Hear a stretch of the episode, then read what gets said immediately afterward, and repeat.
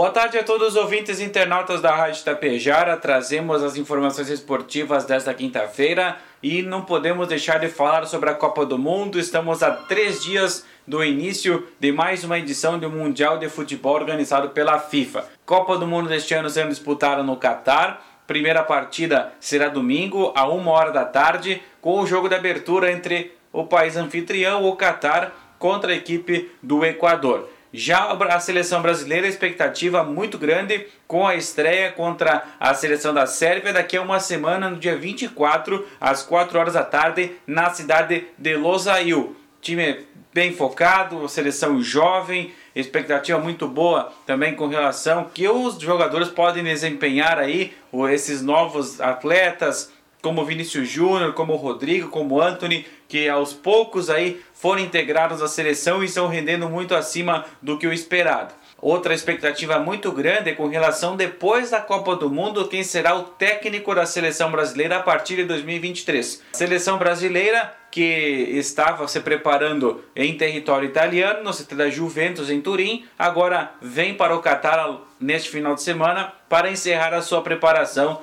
para a partida da próxima quinta-feira.